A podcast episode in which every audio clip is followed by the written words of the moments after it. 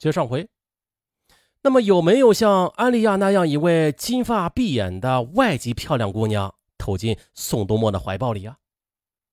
周师傅又说了：“那这哈尔滨的俄罗斯姑娘吧，确实不少，并且宋老板当时，呃，是勾引了好几个。”他看了刑警出示的安利亚的照片，哎，哎，你别说啊，这个姑娘眼熟的很呢。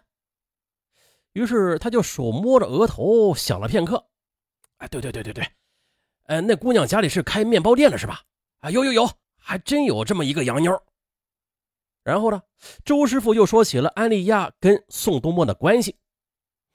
大约是去年七八月份里一个比较凉快的日子，安利亚第一次来到东漠成衣店，是跟一个高个的帅小伙一起来的。这小伙儿掏钱替他买了一件浅绿色的连衣裙，宋东漠一眼就看出来了，这个安利亚是个涉世未深的洋妞，不禁呢就来了劲儿了，立刻他亲自出来接待。宋东漠虽然是服装店老板吧，可是连个纽扣都不会打啊，所以他只能把店里的技术最好的周师傅请出来，给这两位姑娘量量尺寸，而他。则殷勤地挑选了一副与连衣裙颜色相配的玳瑁纽扣，送到了安利亚面前。安利亚一看便爱不释手。宋东漠趁机说：“啊，姑娘，你是首次光临小店吧？啊，这副纽扣就不要钱了，算是小店赠送的。”安利亚很高兴，连声道谢。宋东漠又递过一张名片，问了安利亚的姓氏，说：“欢迎安小姐经常光临小店。”我会用最优惠的价格为您提供最时尚的四季服装的。周师傅当时在旁边看着，知道这女顾客跟宋老板交道打过这一步，那十个中差不多有一半都会上他的当。上当之后，当然是让这个宋东漠给占了便宜了。往下的情况果然不出所料，没几天的，安利亚便独自的来取做好的连衣裙了。宋东墨果然呢，也是给他打了折，又向他介绍了另外一款新式的秋装，并且说着做好之后可以拿去试穿，不必先付钱的。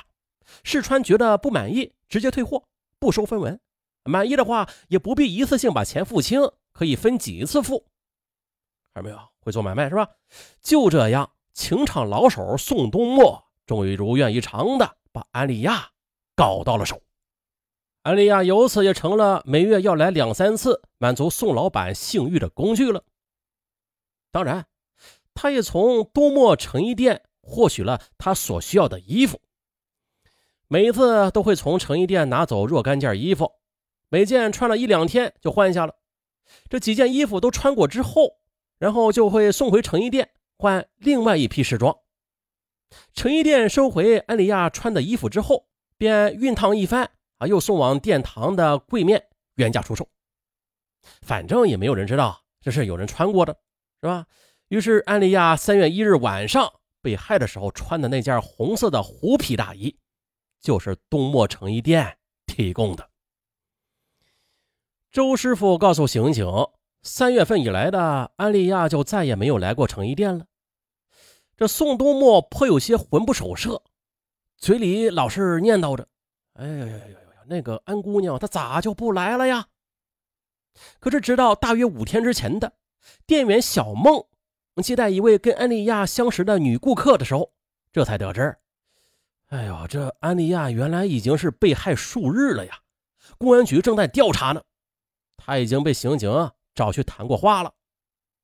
小梦把此事告诉宋老板，当时周师傅也在场。宋东漠长叹几声：“哎呀。”可惜呀，可惜。刑警便问周师傅：“那你知道宋老板三月一日晚上在哪里吗？”周师傅说：“这个我就不清楚了，因为我下班就回家了呀。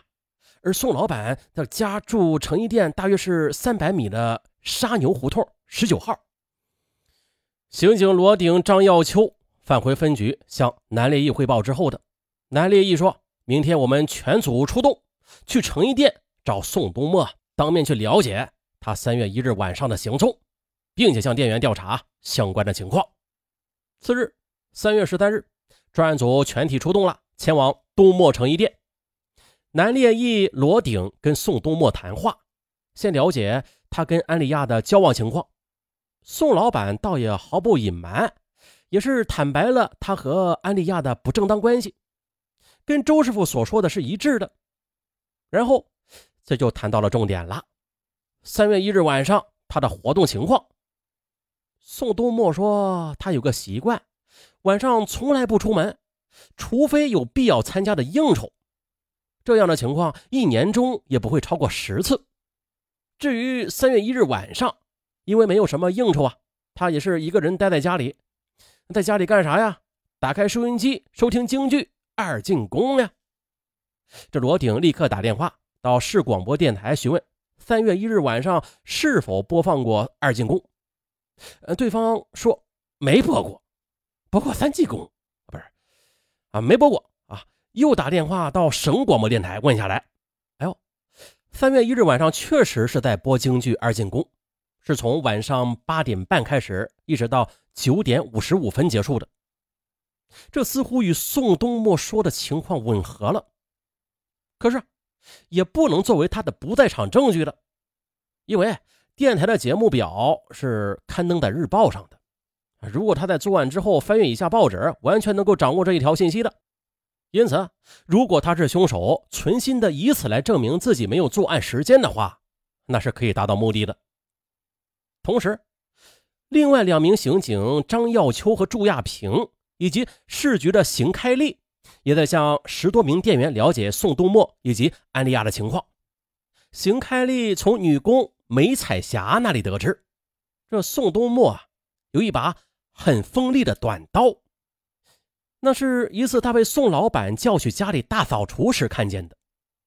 邢开立就详细的询问了那把短刀的形状、尺寸，哎，觉得跟法医推断出来的凶器的形状很相像。于是，邢开立就悄悄的给还在跟宋东墨闲聊的南烈义递了一张小纸条。南烈义看了小纸条之后的，就不动声色的又把话题转到了刀具上。可是宋东墨听后呢，还是保持着冷静沉着，说他确实有这么一把短刀的，那是一个关东军特工送给他的。近日这把短刀不见了，不见了，弄到哪儿了？